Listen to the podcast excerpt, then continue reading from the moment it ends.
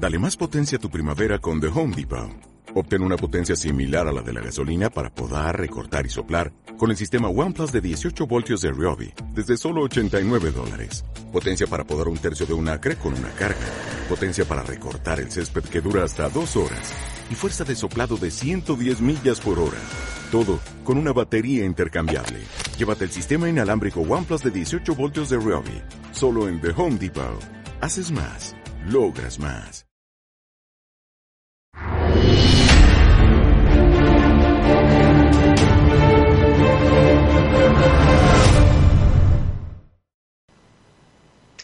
Muy buenas tardes y bienvenidos a una nueva emisión de Demos Radio y Demos Televisión. Les saluda José Papí. Hoy contamos con la presencia de dos invitados de excepción y además los dos eh, da la casualidad de que son amigos míos. En primer lugar, desde Las Palmas de Gran Canaria, eh, don Pedro Gallego. Pedro, muy buenas tardes. ¿Qué tal? ¿Cómo está José? Fenomenal, Pedro. Y bueno, el otro invitado es eh, también mi buen amigo Gustavo Pareja, que nos acompaña desde Guayaquil, en el Ecuador. Gustavo, buenas tardes.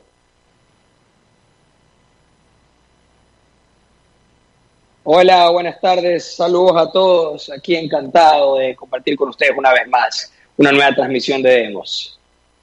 Bueno, Gustavo, nos vuelves a dejar mal porque eres el hombre más elegante de la emisión y bueno, hoy si nos hubieras avisado, pues nos hubiéramos adaptado a, la, a las circunstancias. A mi altura. Exactamente. bueno, ya es, una, es una condición natural estar así ya para mí. El trabajo me lo impone. y me siento cómodo también. Fenomenal, Gustavo. Bueno, le tenemos que dar las gracias a Juan Manuel Pena, que es el que hace posible que, que esta transmisión llegue a sus casas. Y bueno, eh, habíamos charlado dos minutos antes de empezar el programa sobre qué temas íbamos a tratar y yo creo que eh, podemos empezar con un pequeño bloque nacional español hablando de mm, cómo están las cosas ahora de cara a todos los pactos, ¿no? Porque en España la política se ha convertido en pacto y poco más y estaban esperando a que pasaran estas elecciones municipales, eh, regionales y europeas, bueno, más que elecciones, votaciones, que ya por fin han tenido lugar, el panorama de poder está claro, quién es quién, ¿no? el who is who, ¿no? que dicen los anglosajones, ya está claro, y ahora ya podemos empezar a eh, mover los pactos. Entonces, la Corte, la Corte de Madrid, parece que lo que quiere contemplar como lo bueno para, para la patria es esa unión o esa alianza, esa coalición entre el Partido Socialista y Ciudadanos, ¿no? Para Ciudadanos, ese partido demoscópico por excelencia, ¿no? Y que ha nacido para adaptarse como el pegamento, como el chicle o como la plastilina, ¿no? Y convertirse en una bisagra del poder con quien haga falta, ¿no? Entonces, Pedro, empiezo contigo. Eh, Ciudadanos, ¿es el partido demoscópico que decíamos? ¿Va a ser la clave de que Sánchez eh, tire adelante con un nuevo gobierno? Bueno, yo creo que Ciudadanos, por decirlo de manera fina, es la mujer de todo rumbo y manejo del Parlamento, en que se va a prestar o va a prestar sus servicios al mejor postor. Entonces, claro, mm, lo que subyace detrás de todo esto, porque aunque sea, yo creo que mis planteamientos son siempre más éticos, por decirlo de alguna forma, aunque mucha gente espera que entremos siempre en el, en el chance, eh, o mejor dicho, en el cotilleo, por decirlo de alguna forma, de cómo van a ser los pactos, a cambio de qué, que como una especie de tertulia del corazón, pero en cuestión política, pero cualquier persona que dé un paso hacia atrás ve completamente de manera diáfana como esto es simplemente un chalaneo, un mercadeo, donde lo último que importa es los intereses de la nación. Es simplemente implementar unas medidas para ocupar el mayor poder posible, en perjuicio de todos los ciudadanos, puesto que aquí nadie elige nada y simplemente intentar con sus tentáculos ocupar las máximas celdas de poder en el Estado. Entonces, a partir de aquí, pues los pactos únicamente se harán si a cambio reciben un poder que consideren que es el que se merecen, no porque crean que van a conseguir algo beneficioso para la nación, porque las premisas que pone, o las condiciones, mejor dicho, que son renunciar a las políticas de Pedro Sánchez, que se active o que apoyen el artículo 155, eso es un, desde luego, brindis al sol, pero qué estupidez de más grande estamos haciendo. Es decir, tú que eres el que da las consignas, Rivera, de lo que va a hacer tu partido, le pides a los del PSOE que desobedezcan a su líder, o mejor dicho, a su jefe, que va a lo mismo que haces tú con los tuyos. Una cuestión realmente eh, repugnante todo lo que está pasando hoy en día en la que eh, hoy en día me refiero no como una novedad, sino porque son los tiempos que estamos viviendo después de las elecciones, en la que se ve de una, una vez más cómo estamos siempre al albur de los jefes de los partidos y de los partidos políticos como aparatos del Estado en lo que eh, se refiere a la defensa de, las, de, de, la nación, o sea, es decir, que es ninguna, simplemente es acaparar el Estado y eh, desarrollar su poder en el máximo número de celdas y espacios posible, nada más. me ha gustado mucho, me ha gustado mucho la analogía que has hecho con los programas de cotilleo, ¿no? Porque parece que en España mm, tantas personas que siguen la política lo que les gusta son los programas de cotilleo, con los dimes y diretes, este se lleva bien con este, la personalidad del otro compagina con la del, de más allá, en fin, Em, Gustavo, tú estás al otro lado del Atlántico, pero eres un observador eh, de todos los fenómenos políticos en, el mundo entero y especialmente aquí en España. Eh, ¿qué, percepción habéis tenido allí en América eh, sobre este lío fenomenal que hay organizado en la política española ahora mismo? Bueno, vamos a verlo de la siguiente manera. Esto es algo muy mediterráneo, por no decir muy hispano. Eh, el, chismerío, eh, que creo es una palabra que también se utiliza en España, ¿no? Eh, este aquí arreglo, arreglo de, de, cotorras, de suegras, de, de, las señoras del cafetín, ¿no? Que comienzan a repartirse cierto tipo de ventaja en las tardes. Entonces, y el uno habla mal del otro, pero igual todos se llevan y se apuñalan, pero igual se llevan porque es más conveniente mientras se sigan apuñaleando, llevarse bien, porque hay otros a los cuales hay que perjudicar. Y eso lo entendemos bien acá porque es lo que somos también en la política. Entonces no sorprende nada. Es de eh, precisamente la misma manera como los políticos acá en, en, América Española se comportan. Basta con ver eh, los concubinatos, eh, no le digo matrimonio, yo voy a explicar por qué los concubinatos en Argentina o en México, por ejemplo, entre el PRI y el PAN, y los concubinatos que tenemos acá en Ecuador, eh, entre el Partido Social Cristiano, que es el del alcalde de Guayaquil Nebot, con el presidente de la República, que era el partido de Correa, que ahora están casados y a Correa lo dejaron votado. ¿Por qué yo digo que es concubinato? Porque los partidos políticos están casados con su militancia, pero eh, traicionan y cometen adulterio eh, al hacer concubinato con otro partido político. ¿No? Ambos traicionando a sus legítimos, a sus legítimos cónyuges, que son los, la, militancia. Entonces, por lo tanto, eh, estos vígamos concubinos consuman su adulterio y producen algo eh, que en España tiene un nombre que se llama Ciudadanos. Ciudadanos es el hijo bastardo propio del concubinato y de la bigamia. Eh, por eso Ciudadanos es el partido bisagra, como decía José Luis Escobar y lo dices tú. Este hijo bastardo eh, eh, de bastardo de concubinos ricos, eh, vive a costa del sistema y para el sistema porque lo único que conoce es, es, es, precisamente el, único mundo en el que puede sobrevivir porque es el único mundo posible para él. Entonces lo van a defender a capa y espada, pactando con su padre o con su madre cada vez que sea necesario.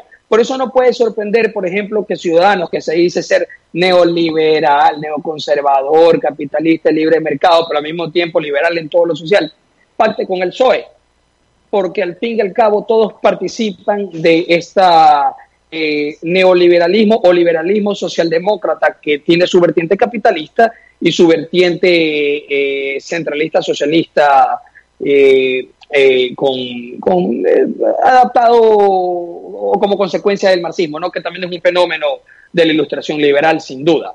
Eh, y eso queda claramente demostrado en la dialéctica de la ilustración de, de los autores de la Escuela de Frankfurt, me parece que era Marcuse y, Jorge Mayer. no, Adorno y Jorge, Jorge Mayer. Adorno y Marcuse eran, si no me equivoco. Voy a, voy a revisar bien los autores, pero estoy seguro que era con Marcuse, sí, era Marcuse, el otro no me acuerdo si era Adorno, era con Adorno. Bueno, entonces, eh, lo, que quiero explicar es que eh, eh, la cosmovisión de Ciudadanos es coherente con sus hechos, con su comportamiento. Y en, en, en el sistema español no debe sorprender este tipo de dimes y diretes, este comportamiento ¿no? entre los concubinos eh, que, consuman su adulterio, pero al mismo tiempo que eh, van y le dicen a su militancia que le son leales en el matrimonio, pero no le son, y tienen el hijo, tienen el hijo bastardo, ¿no? Entonces, eh, todo queda en familia, de una u otra forma, y hay que verlo de, de, esta naturaleza. ¿Cómo se rompe eso? Rompiendo el sistema. ¿Cómo se hace? Bueno, hay que ver cómo. Intrasistémicamente o extrasistémicamente. Y lo que nos encontramos, Gustavo, yo es que creo, perdona, perdona que siga un poco, me, me han encantado los símiles que has utilizado para describir lo que es Ciudadanos, pero eh, vamos a ver, yo creo que la, cosmovisión, hablabas de la cosmovisión de Ciudadanos, yo creo que la cosmovisión de Ciudadanos es el Club Bilderberg. Es el, tratar de homologarse, digamos, a, a los ricos, el aparecer en las esferas de poder y que uno sea aceptado y que uno pueda hablar con los influyentes y que pueda pedir, por favor, ¿no? que le tomen en consideración para las decisiones que sí son importantes a escala, a escala global. ¿no? Y querido Pedro, eh, ha salido esta semana eh, la lista de los españoles que participan en el club.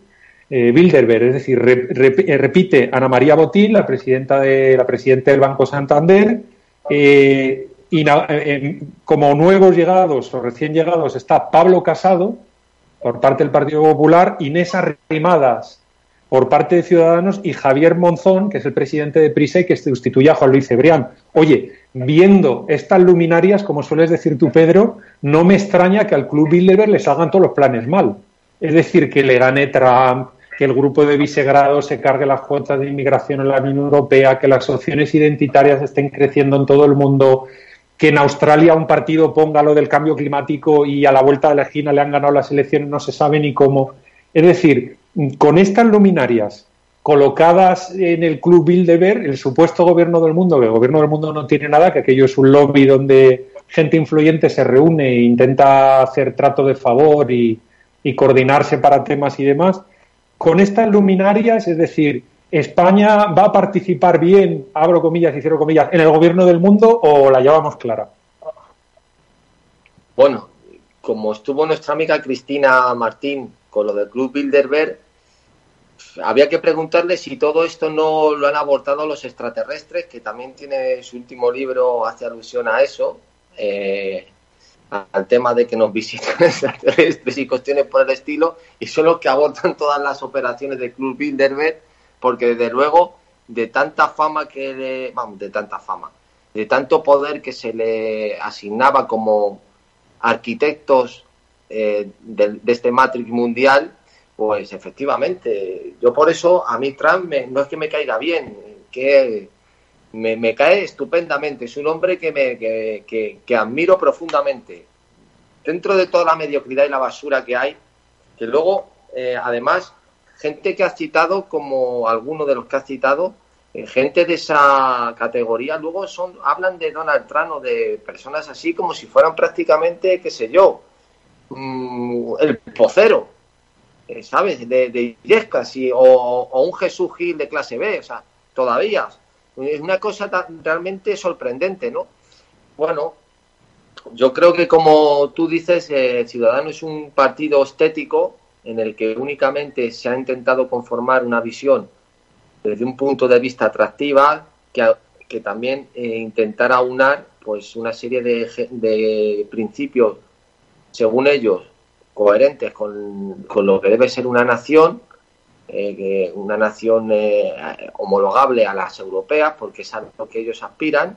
Yo creo que ellos son una, un tipo de, de personas que tienen un tinte muy homogeneizador y que tú si los mezclaras en cualquier partido europeo, casarían con muchos partidos europeos que van de ese palo. Es decir, no eh, los podrían meter dentro de sus grupos eh, eh, y de sus parlamentos y no llamarían la atención porque prácticamente tienen un estándar muy europeísta, muy socialdemócrata, muy definido estéticamente en sus discursos, en su forma de, de vender su ideología que desde luego me resulta eh, un, puro marketing, me resulta algo sin sustancia absoluta, que no tiene ningún... Eh, mira, el otro día vi, que además yo creo que a Gustavo le gustaría mucho, un debate eh, que se hizo previo a las elecciones municipales, creo que fueron, en el que estaban varios representantes, varios, vamos, todos los representantes de las fuerzas políticas más señeras, Ciudadanos, PSOE, PP, y estaba eh, la representante de Vox, Rocío Monasterio. Bueno, es que es una, una diferencia abismal, o sea, cogió al pobre hombre este de Rejón, que es un pobrecito mentalmente hablando, mentalmente hablando, porque luego vive como Dios, igual que los demás de Podemos. Y es que es una diferencia abismal, o sea, es que es una, eh, un empaque, un aplomo, una solidez en el discurso que porque España está en la cola de la sociedad civil mundial, o sea, es, no existe la sociedad civil y estamos todavía, mira lo que ha votado, ha votado nacionalismo y el PSOE, eso es lo que ha votado España, o sea, es que ese es un medidor eh, vamos, de, que te da el estado del arte de cómo están los cerebros aquí en España. Pero bueno, coges a esta mujer y es que, vamos, cualquiera que vea eso y abstrayera el entorno político de lo, y, del contexto político en el que se desenvuelven, me gustaría preguntarle que de todos los que estaban ahí, si tuvieran que contratar a alguien para su empresa como director, o como, ¿a cuál cogerían? No me gusta hacer mucho este tipo de analogías también porque yo no contemplo eh, desde el punto de vista tecnocrático una nación, pero en este caso, eh, sin ir a ese extremo, pero simplemente como talento, como, como sustento, como, como dialéctica, como preparación, o sea, es que salta a la vista una diferencia abismal. Mientras que aquí está denostado completamente eso, yo creo que en otros países se valoraría y, en el caso de Ciudadanos, pues han cogido una estética socialdemócrata eh, europea, pero en vena, vamos. Yo, y aprovechando que contamos con la presencia de Gustavo, eh, Gustavo, eh, no puedo dejar pasar la oportunidad y, para, y preguntarte por el Club Bilderberg. Es decir, ¿qué, ¿qué, opinión te merece este lobby de lobbies, este, este club donde se reúnen los influyentes? Gobierno mundial no existe porque para que exista gobierno mundial debe haber centralización de la coacción. Es decir, debe haber un organismo internacional de adjudicación, que es un organismo internacional de aplicación de la ley y de adjudicación de casos, es decir, una corte internacional que a su vez tenga también un organismo adscrito o paralelo de forzamiento de los juzgamientos y las adjudicaciones, es decir, un organismo de policía.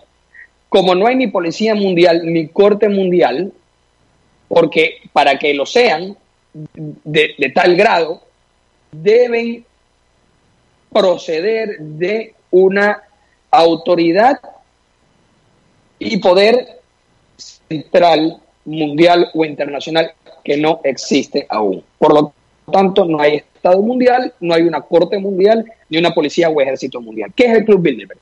El Club Bilderberg lo que es es una asociación informal internacional de extorsionadores, corruptores que sobornan y terroristas financieros que responden a intereses de clases, eh, interés de clase, un interés de clase, eh, un interés étnico también, y eh, todo encaminado a una cosmovisión que estos terroristas financieros comparten. Entonces realmente es una red de extorsión, terrorismo financiero, corrupción, sobornos, etcétera. No es un gobierno mundial. Lo que hacen es utilizar el poder de su dinero y el, el poder de los medios de comunicación que controlan para atemorizar, eh, cortar financiamiento, aumentar financiamiento, etcétera, diluyendo a sus enemigos y apoyando a sus amigos para poder sacar el mayor provecho posible, creyendo que así van allanando el camino para la cosmovisión que ellos tienen sansimonista, ¿no? Del mundo eh, eh, de ingeniería social, tecnoingeniería social que quieren crear, ¿no? Que sería un paraíso en la tierra, o lo que rayo sea, o cualquier sistema de control que les beneficie a ellos como grupo para asegurar su supervivencia en el sistema internacional. Hay que ver eso lo que es. Creo, creo, que has hecho una exposición eh, extraordinaria, sobre todo para resumir rápidamente lo que es el Club Bilderberg y yo te la, te la agradezco. Eh, sin embargo, Pedro, lo que nos encontramos es que, vamos, Casado y Arrimadas, hoy, eh, esta semana ha sido una de las más felices de su vida porque los han invitado a este club. Es decir, ¿qué le pasa al político español que necesita que le reconozcan fuera, que le homologuen. Es decir, ¿qué le pasa a ese político que parece que es pillo, que parece que responde, que cantinflea aquí y allá cuando le declara a los periódicos españoles? Y en cuanto le llama el Financial Times o le llama el, Wall Street Journal o le llama la CNN, se derrite, se derrite, lo cuenta todo. Es decir, para entender la cantidad de tonterías que piensan los políticos españoles, lo mejor es oírles una entrevista en la CNN. Es que es como un niño pequeño que le acaban de dar el regalo. Eh, lo está abriendo y el niño se ve allí lo que estaba buscando. Ese cochecito con batería que lo va a pasar fenomenal el crío esa cara, esa cara es la que le veo yo al político español cuando le entrevistan en la CNN, diciendo, lo he conseguido, tengo finalmente lo que me merezco. Pedro. Bueno, antes de entrar en eso, simplemente decir eh, que yo no creo en el control mundial por cuestiones materiales, materialistas. Lo que sí creo es en el orden mundial, que es el que intenta implantar día a día Estados Unidos, en este caso nada más. O sea, eh, lo que sí está claro que hay un orden que es el que intenta implantar, que es la flota que tienen los océanos Estados Unidos, las guerras que provoca con vistas a 50 años geoestratégicamente. O sea, en ese sentido, yo creo que la gente confunde orden con control. Y cuando hablan de nuevo orden mundial, significan que haya una persona que dirija. No, Estados Unidos tiene su flota, su ejército, que es la intenta imponer un orden mundial, porque sabe que si no lo impone ella, vendrá impuesto por otros. En las relaciones comerciales, en las relaciones geoestratégicas, en las explotaciones. Y además se sabe que estos planes son a 50 años, cuando eh, las cosas no se hacen ni siquiera a, medio, a corto o a medio plazo, se hacen con vistas a 50 años. Los, eh, los resultados de todas las operaciones que hacen los eh, Estados Unidos están vistas a largo plazo. Es decir, la gente eh, se piensa que eh, de manera ingenua. Dime. Perdona, Gustavo. Sí, lo, que te decía que sí, porque me gustó la explicación tuya. Solamente para decir una cosa, el, el, eh, orden mundial no es igual que control o gobierno mundial. Control o gobierno mundial es sistema internacional unipolar.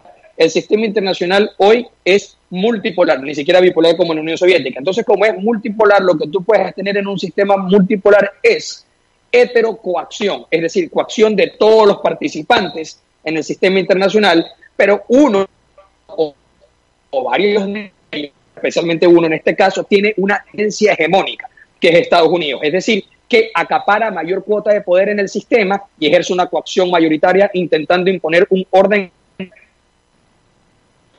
solamente para explicar en, términos de ciencia más o menos lo que tú estás diciendo porque es correcto y así como lo ven los científicos políticos. Eh, claro, sí, eh, como sería como el Imperio Romano. El Imperio Romano era un gobierno técnicamente mundial, o al menos del mundo mediterráneo, en su época, porque conquistó el sistema, convirtió el sistema en unipolar, mientras le duró hasta que se volvió multipolar y lo destruyeron. Exactamente.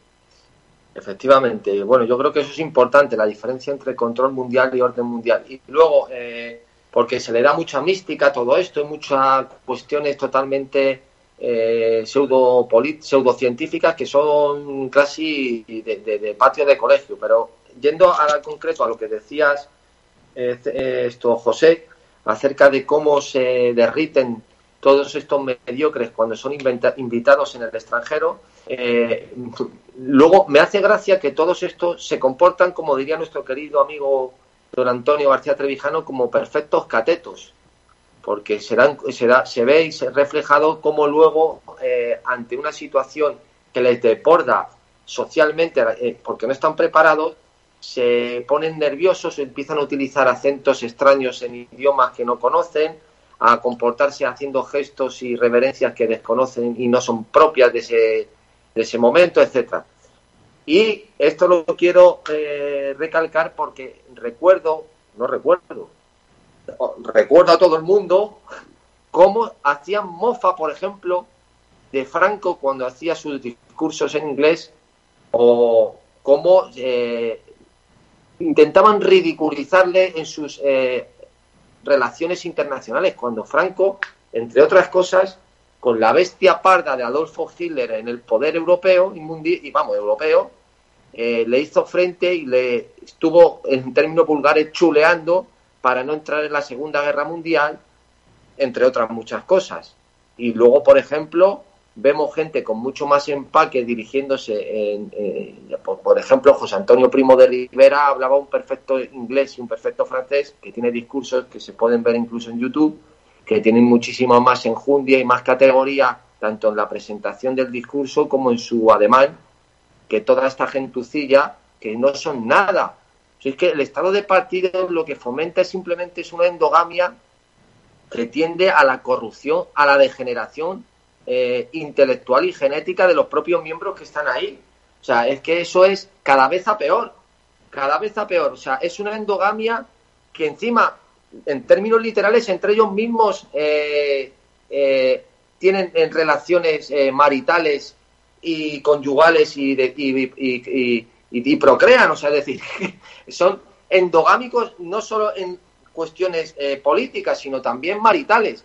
Es realmente repugnante lo que ocurre en España, que tiene una degeneración intelectual que yo creo que deberíamos hacer unos estándares mínimos, como por ejemplo hacen en el ejército para reclutar, ya que no quieren cambiar el sistema electoral para reclutar a este tipo de, gente, ¿no?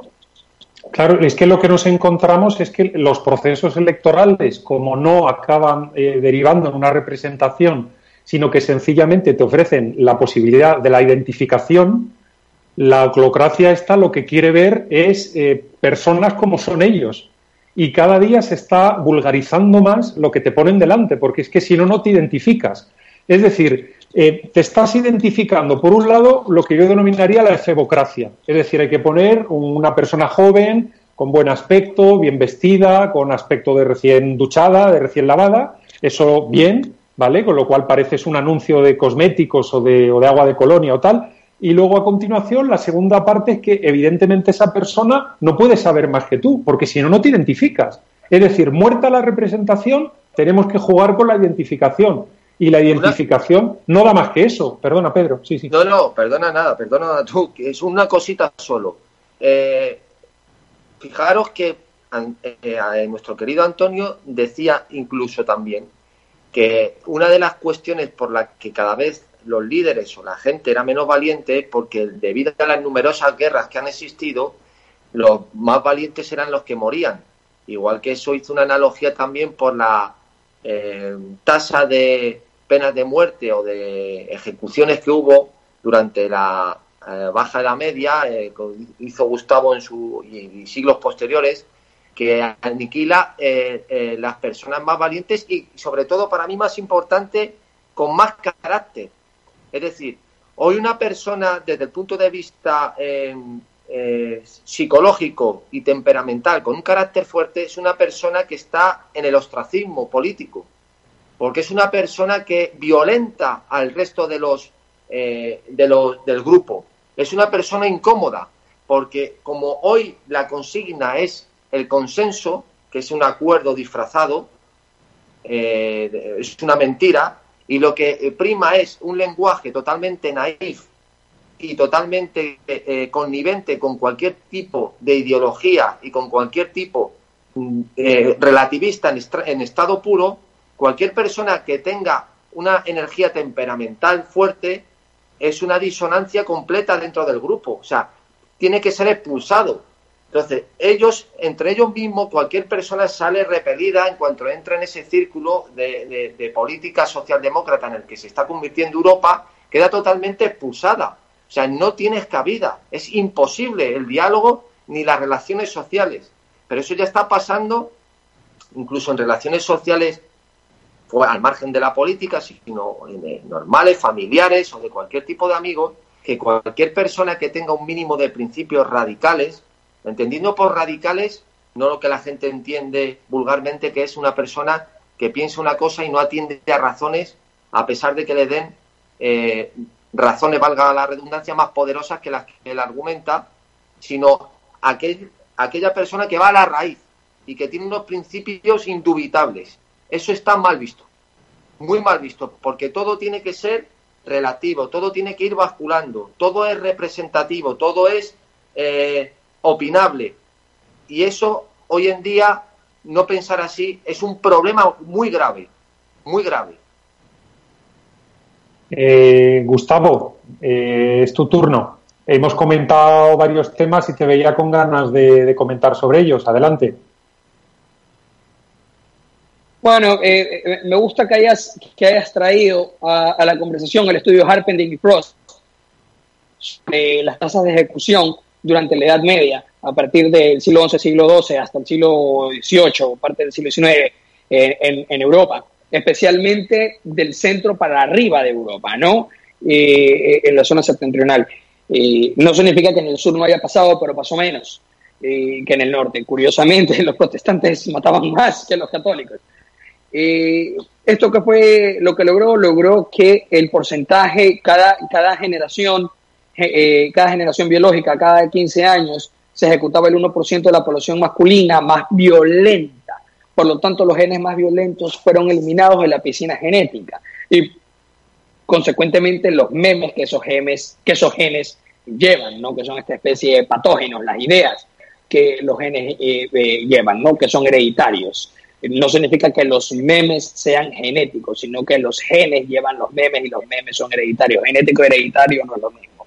Y esa teoría de Harpening y, Frost es una teoría que no ha sido disputada hasta el día de hoy, una teoría extraordinaria y tiene correspondencia también con eh, los estudios que se han hecho acerca de eh, los, el análisis del coeficiente intelectual de los ejércitos europeos desde el siglo XIX hasta ahora, desde el del siglo XIX hasta ahora, eh, lo que se ha demostrado que el porcentaje, el promedio del coeficiente intelectual o coeficiente intelectual de los ejércitos europeos caído en el soldados la segunda guerra mundial entre comillas eran inteligentes que los soldados y esto es que Edward Dotton ha hecho este estudio y cita algunos estudios de Edward Dotton el, el, el, doctor inglés especialista en estudios de teología, grupos sociales, psicología social, un nombre brillante, lo pueden buscar en, en, YouTube, eh, profesor en una universidad en Finlandia. Eh, eh, bueno, era profesor en la Universidad de Durham en, Inglaterra. Él, explica esta caída de coeficiente intelectual o cociente intelectual. ¿Por qué? Porque a las guerras van, lo que decía van usualmente los más valientes, aquellos que tienen condiciones biológicas propias para ir a la guerra. Por eso eh, la tasa de bajas en una guerra es más alto en los oficiales de combate.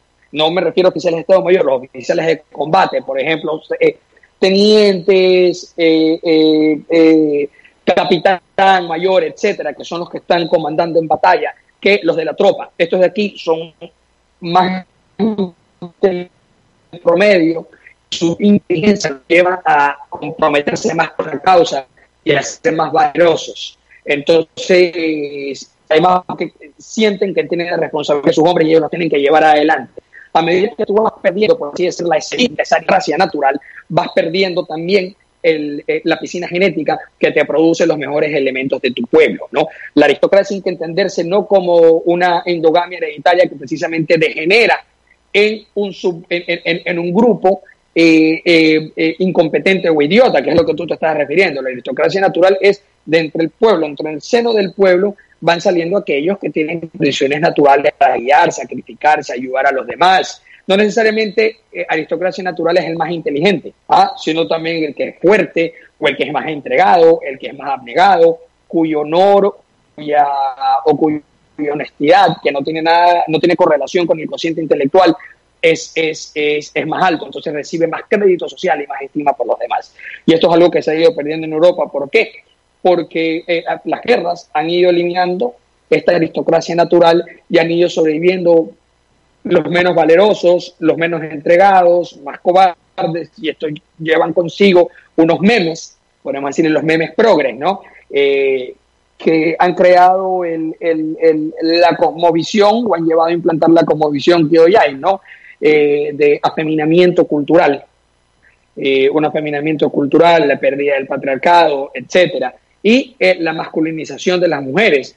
instintivamente las mujeres ven que los hombres pierden sus condiciones masculinas propias y las mujeres quieren reemplazar esa pérdida, ¿no? Y por eso los movimientos feministas tienen una tendencia a la masculinización.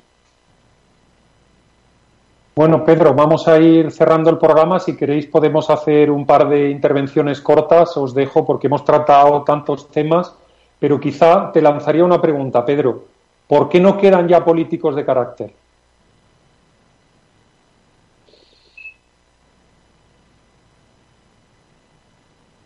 No te escuchamos. Yo creo que ha silenciado el micrófono. Adelante. Disculparme, es cierto. Eh, yo creo que, sintetizando lo que hemos dicho todos, eh, una de las causas fundamentales es que el propio, eh, ya desde el punto de vista sociológico, genético, hereditario, como lo queramos ver, ya hay un, descenso muy potente en lo que es la em, el carácter y el temperamento de todo de toda la población en general en Europa concretamente y eso viene asociado también a que los propios sistemas eh, eh, de, sistemas proporcionales, los estados de partidos, al configurar su argamasa a través del consenso, lógicamente no pueden tolerar la presencia de elementos que tengan posiciones dogmáticas. Aquí también hablo desde el punto de vista dogmático, desde, un punto de vista virtuoso, es decir, que no se renuncia a lo que uno es con tal de llegar a un acuerdo.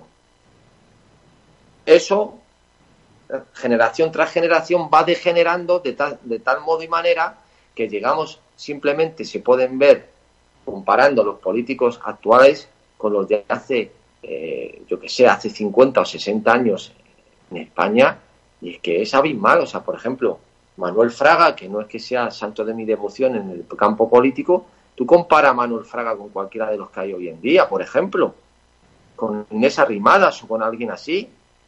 O sea, como eso te digo mucho, eh, como por ejemplo Gil Robles, que hay ese vídeo fantástico hablando de la trampa de, la Constitución. O sea, decir, es que, eh, es que es abismal en todos los sentidos eh, temperamentales, de carácter. yo creo que un político, por eso mismo siempre repito que la política ha renunciado a la política. Es decir, ya lo que existe no puede ser política porque uno de los principios básicos es el conflicto, es la, polémica, en el sentido de la discusión dialéctica. Eso se ha eliminado. ¿Cómo vas a evitar la, eh, en la política ese conflicto y esa polémica dialéctica? Pues únicamente teniendo a personas de, este tipo, personas que nada más que piensan en el diálogo, en hablar lo divino y de lo humano, pactándolo con unos y con otros, gente que tenga preparado el metabolismo para ser capaz de eh, prestarse a eso. O sea, es imposible que eh, exista un parlamento durante tantas décadas con gente que tenga un mínimo de carácter. Es imposible. Eh, Gustavo, te toca cerrar el programa. Una última intervención. Adelante. Te lanzo, si, si quieres, la misma pregunta. ¿Por qué no quedan políticos de carácter? porque estamos ya en el ocaso de la civilización. Volvemos a Spengler. Cultura, cultura llega a civilización, civilización llega a pináculo. Una vez que, como lo proponía Arnold Toynbee en el estudio de la historia, eh, llegan nuevos desafíos, ya no hay respuesta, precisamente porque la vida acomodada nos ha llevado en, en conjunto, ¿no? Nos ha llevado a aclimatarnos y a señorearnos. Ya no tenemos eh, ya no tenemos fuerza, eh, ya no tenemos potencia para el poder estado, el el desafío. El estado del bienestar, entre otras, pero que es una consecuencia de todo un proceso de civilización y, pérdida de la cultura, eh, que, te lleva a una tecnificación tan grande de la vida que te facilita todo y se convierte en mal adaptativo. Una vez que es mal adaptativo, mal adaptativo es aquello que no sea beneficioso para la superficie del grupo. Hasta esa natalidad, ¿ah? Eso demuestra infertilidad, eh, eh, eh, falta de impulso biológico e inmoralidad. Y la pérdida de las estructuras, la pérdida del sentido y el significado de la vida, la pérdida del espíritu, en pocas palabras. Y queda demostrado, estamos ya en el declive, es una realidad. El declive es súbito, el colapso, perdón, el declive es, es, es lento, es gradual, el colapso es súbito. Por lo tanto, uno no puede determinarlo, pero estamos en eso. No hay eh, forma de evitarlo. Lo que uno tiene que hacer es saber que estás en el declive, que llegue el colapso y tener una idea nueva con, eh, eh, con los mejores elementos posibles para poder lograr imponer algo nuevo una vez que el colapso sobrevenga. Pues en eso, en eso estamos y desde luego viendo el resultado de las votaciones en España a uno normalmente le entran ganas de decir cuanto peor mejor porque antes llegaremos a eso que está eh, anunciando nuestro compañero Gustavo. Antes llegaremos allí. Bueno, señores, eh, Gustavo, Pedro, muchísimas gracias por, por este programa de hoy, que ha sido muy interesante. Espero veros muy pronto y poder conversar otra vez. Un fuerte abrazo, gracias. Un abrazo, encantado. Bueno, y que no se nos olvide darle las gracias también a Juan Manuel Pena por haber hecho posible este programa desde el área técnica. Ya sabéis, aquí seguimos la actualidad con criterio. También podéis no solo seguirnos en las diferentes plataformas en las que participamos, sino también en el periódico elcrítico.org. Y señores, aquí seguimos y aquí seguiremos. Muchísimas gracias por estar ahí y hasta la próxima emisión.